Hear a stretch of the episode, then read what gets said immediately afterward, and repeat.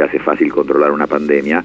Tan es así que están vacunando los chicos de 12 años, van a empezar a vacunar ya los de 12 años, están estudiando los de 6 meses de edad a 11.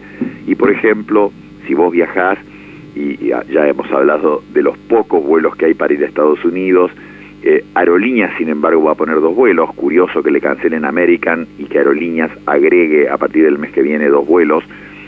Te pide Estados Unidos para entrar ahora solamente una prueba de antígeno rápido. Que vos traigas el informe negativo de una prueba de antígeno rápido. Eso es todo lo que exigen. Entonces ya desde la entrada te empiezan a facilitar ir. Como todo el mundo sabe, además vos llegás, sacas tu valija y te vas del aeropuerto. Nadie te frena, ni te abre la valija, ni te abre el bolso, ni te mira nada. Y cuando llegas a la ciudad de Nueva York en especial, que además tenés que estar tranquilo porque la positividad de testeo es menor al 1,5%, te van a ofrecer darte un souvenir que te lo llevas puesto porque es la vacuna que te inyectan y han elegido la de Johnson y Johnson inteligentemente porque mucha gente va de visita y no va tres semanas para esperar las dos dosis de las otras vacunas o cuatro, sino que si vos vas tres días, cinco días, dos semanas, te podés dar la Johnson Johnson, que es una sola dosis, es una vacuna muy efectiva, a pesar de que ha tenido problemas en su fábrica en la ciudad de Baltimore, ahí cerca de Nueva York, en que hubo un lote que, que con mala purificación, se tuvieron que tirar 15 millones de vacunas, han estado con problemas, pero tienen una producción tan grande que van a tener disponible esto para los turistas que vayan. Eh, contraste Latinoamérica, Uruguay en la peor semana de toda la pandemia. Uruguay que hace los deberes, que los hizo muy bien, que, en el año como ejemplo para mí paradigmático máximo en el año 2020 secuenciaban el virus, o sea, le leían la información genética para ver si era una variante o si era el original, cuando, cuando nadie hablaba de variantes. Se hicieron las cosas bien, pero tienen mil kilómetros de frontera con Brasil, ha entrado la P1. La P1 de Manaos es predominante en Uruguay y esto explica que están entre los niveles de contagio más altos del planeta. A pesar de eso, empezó el lunes de nuevo el colegio a abrir eh, progresivamente, lentamente, con los que tienen menos alumnos primero, los más rurales primeros, pero han tenido 50 eh, muertes, bueno, nos suena muy poco a nosotros, son 3 millones y medio de personas, tienen un total de 3.000 muertes, si vos extrapelás por números, bueno, vos ves que hicieron las cosas bien, porque aunque nosotros, ellos fueran 10 veces más, o, más, un poco más de 10 veces más para ser la misma población que nosotros, igual tienen muchas menos muertes diarias y muchos menos muertes totales que nosotros, aunque tuvieran la misma población. una de las razones, ellos hacen más del doble de testeos por eh, habitantes por millón de habitantes que nosotros, han hecho más del doble. Y la mortalidad es bastante más baja, 800 por millón.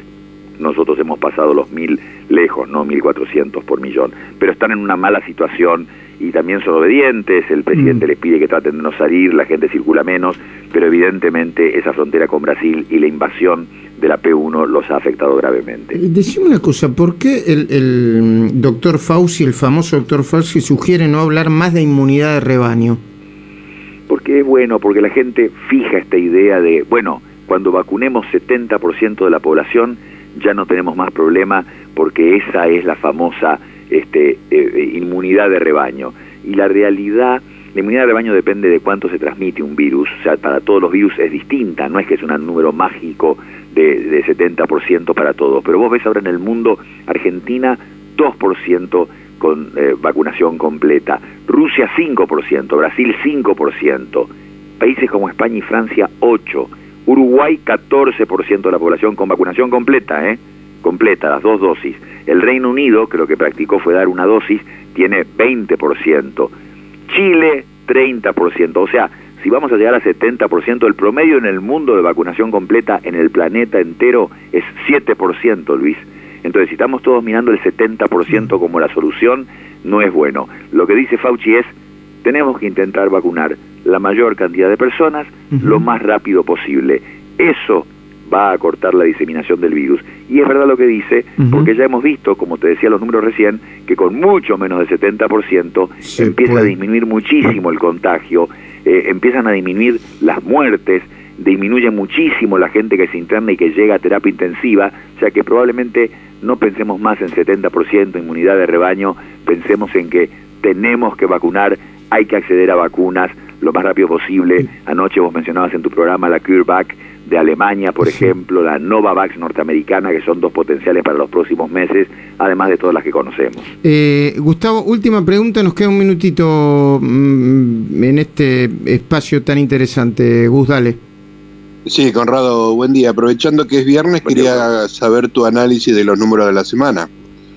Buen punto, estamos hacia el fin de semana y ustedes ven que es difícil analizarlo. Vamos a tener que esperar, como decimos siempre, ver la tendencia a lo largo de 10 días, casi dos semanas. Esto parece estable en un nivel alto o disminuyendo. Eh, ¿Se va a consolidar una disminución o no? No lo sabemos. Fíjate vos que antes de ayer vos tiraste una red de 10 metros de diámetro y sacaste 24 mil pescados. Y ayer tiraste una red de 40 metros de diámetro y sacaste 10 pescados. ¿Qué quiero decir? Tuvimos la misma cantidad de contagiados ayer y antes de ayer, 24 mil. La diferencia enorme es que antes de ayer se habían hecho 60 mil test y ayer 105 mil. Entonces no se entiende bien, evidentemente lo hemos dicho, no sé cuán confiable es la carga de datos, la trazabilidad de lo que está pasando, pero, pero Mm. podemos decir que, como dijo muy bien la ministra, no hay un aumento exponencial de casos y pareciera que va disminuyendo extremadamente lentamente. Gracias, eh, Conrado. Buen fin de semana. Nos reencontramos en cualquier momento. Igual para ustedes, buen día.